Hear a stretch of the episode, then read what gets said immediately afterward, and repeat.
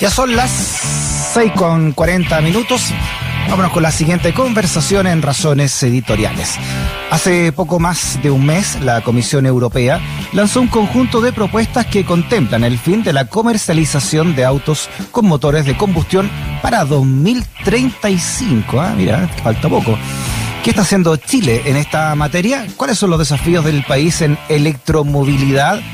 Lo conversamos con el ex ministro de Energía eh, y también decano de la Facultad de Administración y Negocios de la Universidad SEC, Andrés Rebolledo. ¿Cómo está Andrés? Bienvenido a Razones Editoriales.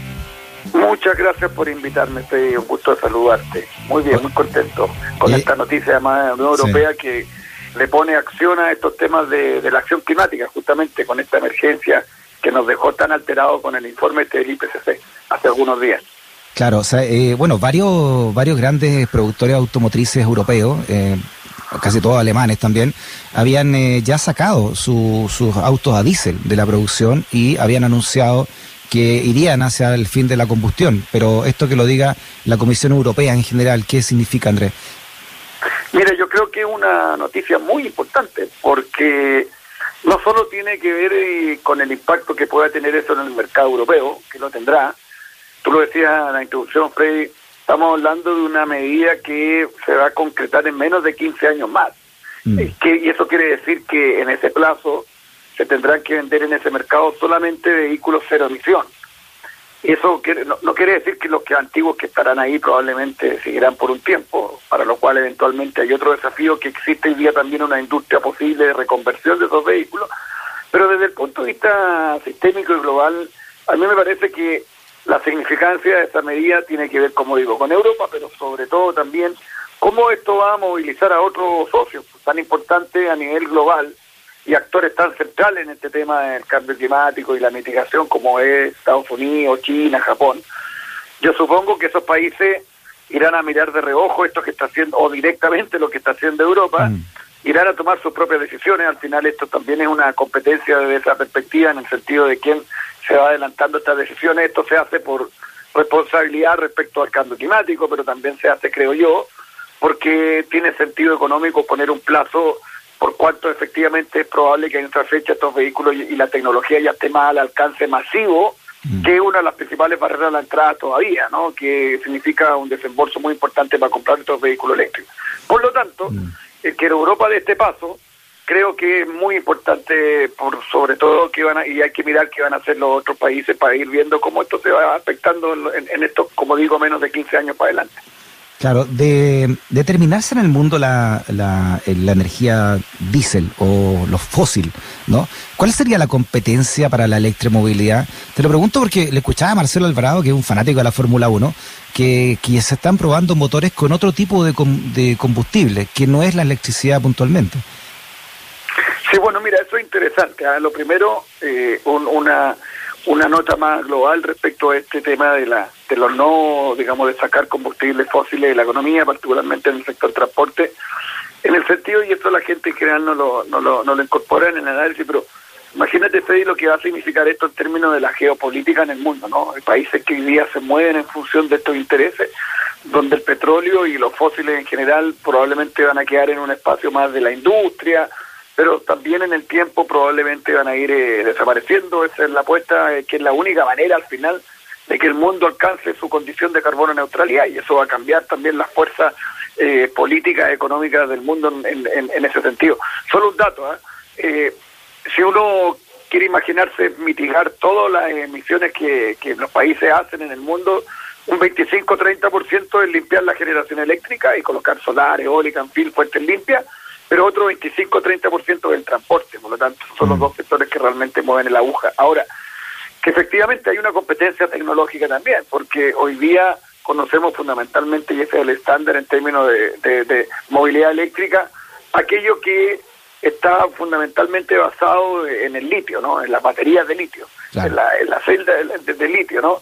Pero está en curso un desarrollo tecnológico que puede también eh, producir un quiebre que es el hidrógeno. Mm. Y el hidrógeno verde está llamado a electrificar, entre otras cosas, la movilidad de alta gama.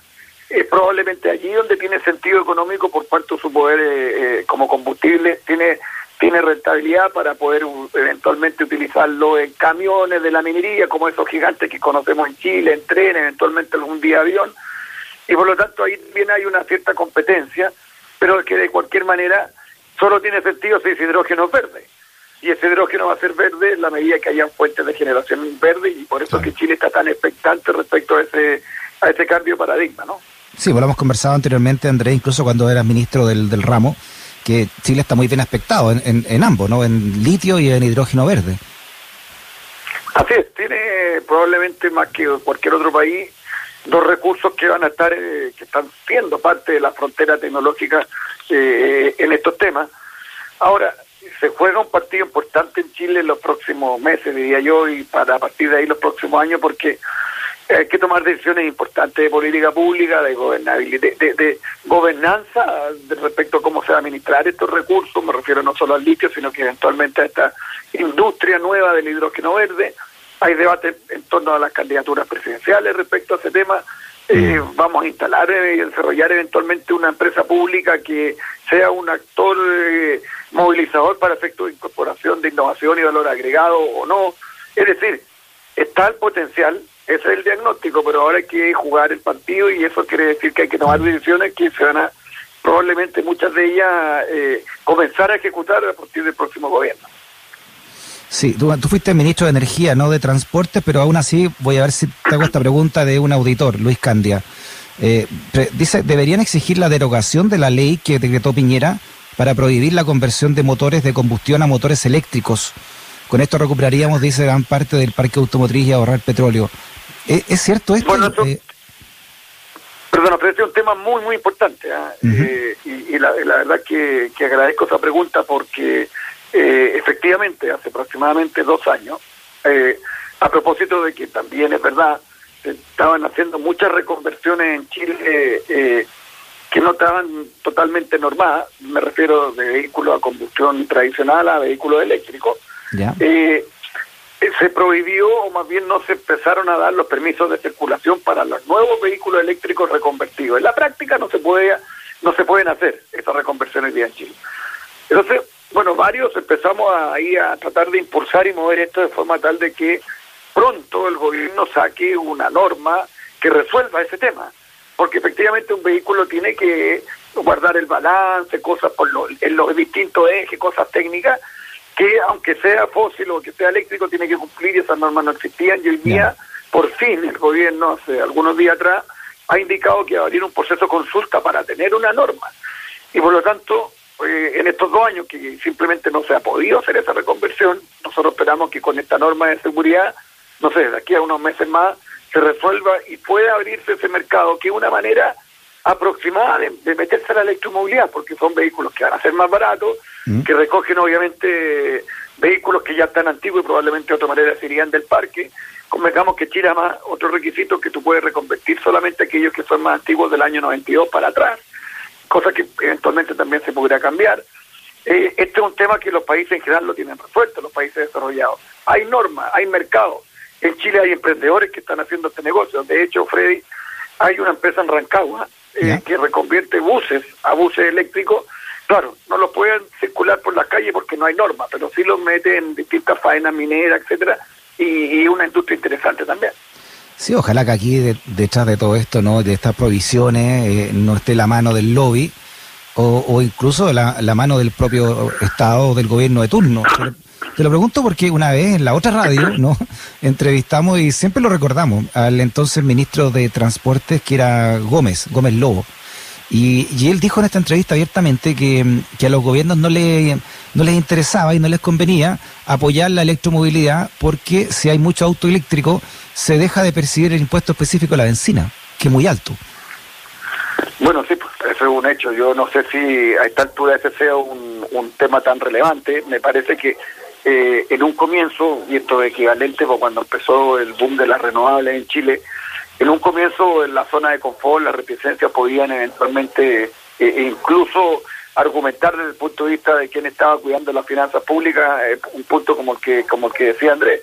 Yo sinceramente creo, creo que a esta altura es algo inevitable. es un, es un nuevo paradigma tecnológico que, que va más allá incluso, y de hecho, más allá de nuestra frontera. Nosotros vamos a, como muchas cosas, somos tomadores de tecnología y como tú partiste esta conversación citando la Unión Europea, por lo tanto, lo que hay que hacer aquí más bien es acomodarse respecto a eventualmente eh, eh, eh, la proyección de menor recaudación como consecuencia de aquello. Esto también va a pasar con el hidrógeno. O sea, el hidrógeno, imagínate lo que supone dejar de importar, ¿cuánto importaremos nosotros? ¿8 mil millones de dólares al año de, de petróleo? Eh, que, que con, con, hidrógeno en este tipo de actividad, ya sea de transporte productiva, también en el tiempo no lo va a importar y eso significa menos recaudación también en ese sentido.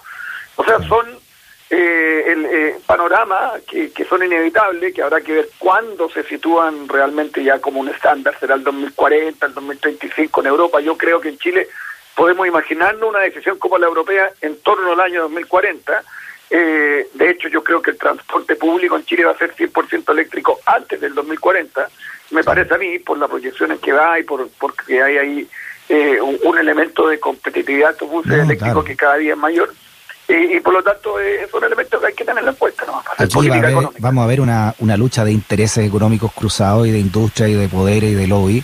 Por eso te digo, ojalá que no entren esto, ¿no? Estas provisiones de que, de que lo, o, ponerle más palos al puente, ¿no? Para que los autos puedan reconvertirse porque no se afecta así una industria sobre otra, nuevas llegadas de automóviles, etcétera, ¿no? Ojalá, ojalá, que no que no ocurra eso, ¿no? Y que se avance como están avanzando en Europa son datos del, del paisaje, digamos, ya llamemos económico, intereses asociados a eso. Eh, hoy día probablemente también industrias tradicionales eh, del sector automotor tampoco están totalmente confortables con este nuevo paradigma de la electromovilidad, pero sí, pero sí me parece que al final la propia industria se está subiendo el carro.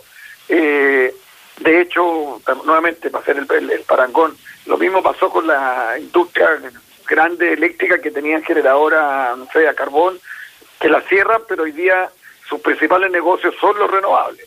Y yo creo que en ese sentido también las principales industrias tradicionales globales automotoras van a ir metiéndose también en ese sentido eh, de a poco. Que, pero claro, cuando, cuando uno cambia el paradigma hay intereses que crujen y, y bueno, el que toma la decisión tiene que tener el horizonte claro para, para ser persistente. Oye, me están llegando muchas preguntas sobre la reconversión de automóviles y, cómo podría entonces retomarse esto. Eh, Néctor acá también pregunta lo mismo. ¿Qué, ¿Qué, pasa entonces? ¿Cuál es la realidad de la, de la conversión de automóviles a, automóviles eléctricos, ¿no? De, de, tradicionales, fósiles a eléctrico? ¿Cuánto cuesta? ¿Qué tan difícil es? ¿Y cuándo podría reactivarse legalmente, ¿no? Para, para que esto pueda ser eh, realidad. Mira, tú llevas un auto, tú llevas tu auto. En Chile hay diría yo, hay tres plantas grandes, ¿no? Que hacen esto. Esta que habla de los buses y dos que hacen vehículos. Eh, que reconvertían y que era una actividad permanente hasta que no se permitió hace dos años. Yo creo, respecto a esta pregunta, que eh, esto no debería pasar más de seis meses. Vamos a ver cómo esto se choca con el cambio de gobierno para que esté resuelto y por lo tanto volvamos a tener esa posibilidad. Segundo, tú llevas tu auto, ¿cómo opera esto? Tú llevas tu auto eh, y, y, bueno, eh, el auto tiene que tener ciertas condiciones técnicas, no puede llevar un auto así totalmente ya medio eh, inservible, eh, y pues, ¿cómo se llama?, reconvertir, y, bueno, depende del auto, depende, supongo yo, además la capacidad del pack de baterías que te colocan, etcétera, puede, no mm. sé, costar, será 10 millones, en no, no lo sé, eso ya dependerá, como digo, de la gama de lo que estamos hablando. Yo lo que les sugiero a quien le interesa, a los oyentes, eh, una de las cosas que, en este tema de la electromovilidad, que yo soy bien eh, fan del, del asunto, es que participo en una asociación de vehículos eléctricos en Chile. Ah, mira. Que se llama, que se llama, que son usuarios y que son emprendedores. Donde hay, de hecho, gente, una empresa que convierte vehículos eléctricos, que es muy importante. Perdón, que una asociación que se llama AVEC, con B corta, Asociación de Vehículos Eléctricos de Chile. AVEC. Y, ahí tenemos, porque nosotros hemos estado impulsando esta medida. Eh, de hecho, una de las cosas que hemos impulsado es una ley de electromovilidad para esto y otros muchos temas. Entonces, quien le interesa, que se meta a la página y que vaya siguiendo ahí el, devenir de este debate. Perfecto. Lo dejamos, eh, Andrés, porque sabemos que tengo una clase ahora a las 7, ¿ah? Sí, pues tengo que hacer clase. Así es nomás, somos profe nosotros en esta parte de la vida. ¿Se la juega con un resultado ante Brasil? ¿Sabe? Espérate, antes, ¿sabes cuál es mi ¿Ah? A propósito, es un diplomado de electromovilidad de la Universidad de Santiago. O sea, también eso se está moviendo, la parte académica. Mira, todo, todo calza apoyo, ¿ah? en la USACH y hablando de electromovilidad. Yo con Brasil me la juego porque siempre hay que ser optimista y, con Brasil el optimismo se refleja en un empate. Muy bien, sí, es lo que se puede lograr. Acaba de terminar el partido, Andrés, entre, entre Ecuador y Paraguay y al final Ecuador metió dos goles en casa, así que se queda con puntos de oro de local Ecuador, un resultado que no le gusta mucho a Chile, nosotros nos gustaba mal. A la Uruguay está haciendo los goles Ecuador, 90 para adelante. Muy bien, Andrés Rebolledo, ex ministro de Energía, también decano de la Facultad de Administración y Negocios de la Universidad SEC y profesor también entonces de diplomado de la USACH. Electromovilidad. Un abrazo, Freddy. Saludos.